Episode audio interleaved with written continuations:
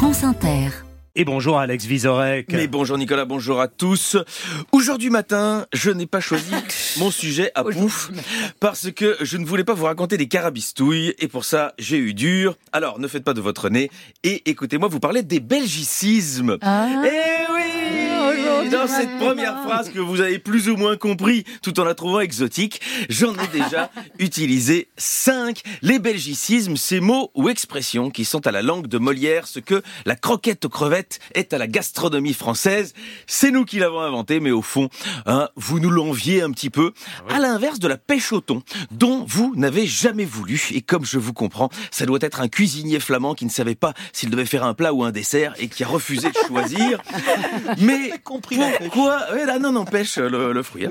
Euh, pourquoi je vous en parle? Parce que chaque année, il y en a de nouveaux qui rentrent dans le Robert. Alors Et vous pouvez donc les utiliser. Et cette année, l'un de mes mots préférés est rentré, le mot clette.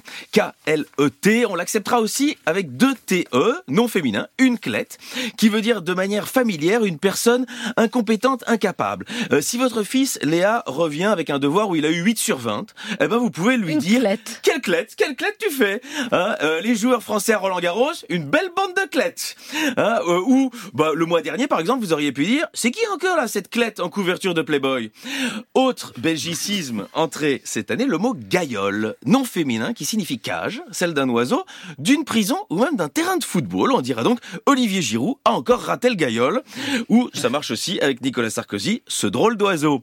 Alors vous allez me dire, mais euh, on ne les utilisera jamais vos mots barbares. Eh bien, Ouais. sachez que casserole était un belgicisme. Non. En bon français, vous deviez dire fait tout. Ah, euh, voilà. Ah, quel bel apport Sans nous, Emmanuel Macron n'aurait pas subi des casserolades, mais des fétoutades. Euh, ce qui est moins joli à l'oreille, mais tout aussi brillant, et qui lui aurait mis le seum à chaque déplacement. Seum qui, je le précise, n'est pas un belgicisme comme vous avez tendance à le croire en France, ça vient de l'arabe. oui. Et l'idée même que le mot seum n'ait pas été inventé par nous, eh ben ça nous fout bien le seum.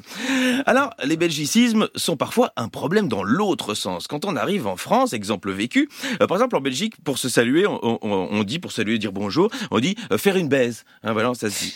Euh, du coup, la première fois où je suis rentré dans le bureau de Laurence Bloch pour pouvoir travailler sur cette belle radio, voulant être poli et pas trop intrusif, je lui pose la question bonjour madame, on se serre la main ou on se baise?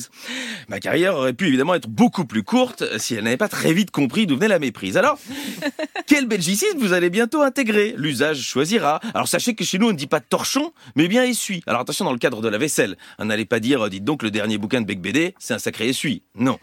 Euh, une expression que, que j'aime bien, qui est rentrée dans le Petit Robert en 2020, avoir le cul dans le beurre.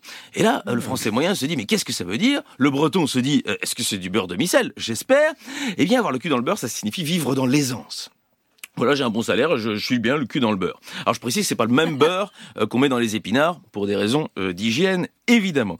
Un de mes chouchous, par sa sonorité, c'est cacaille, euh, qui signifie sans valeur, de piètre qualité. Donc euh, Nicolas, lorsque vous serez en Belgique, il est très possible que quelqu'un vienne vous dire, hey Nicolas, fieux, les chroniques d'Alex. Vizorek, fieux, ça c'est voilà, Ouais, c'est ça, mon, c'est- mon pote. Hein. ouais.